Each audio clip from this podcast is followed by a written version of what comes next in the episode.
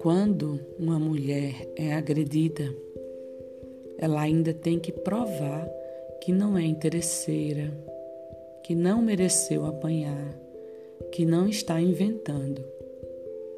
A agressão à mulher não termina quando o homem para de bater. Ensina as tuas filhas que nenhum buquê de rosas perdoa agressões, porque flores até nos túmulos podem lhe levar.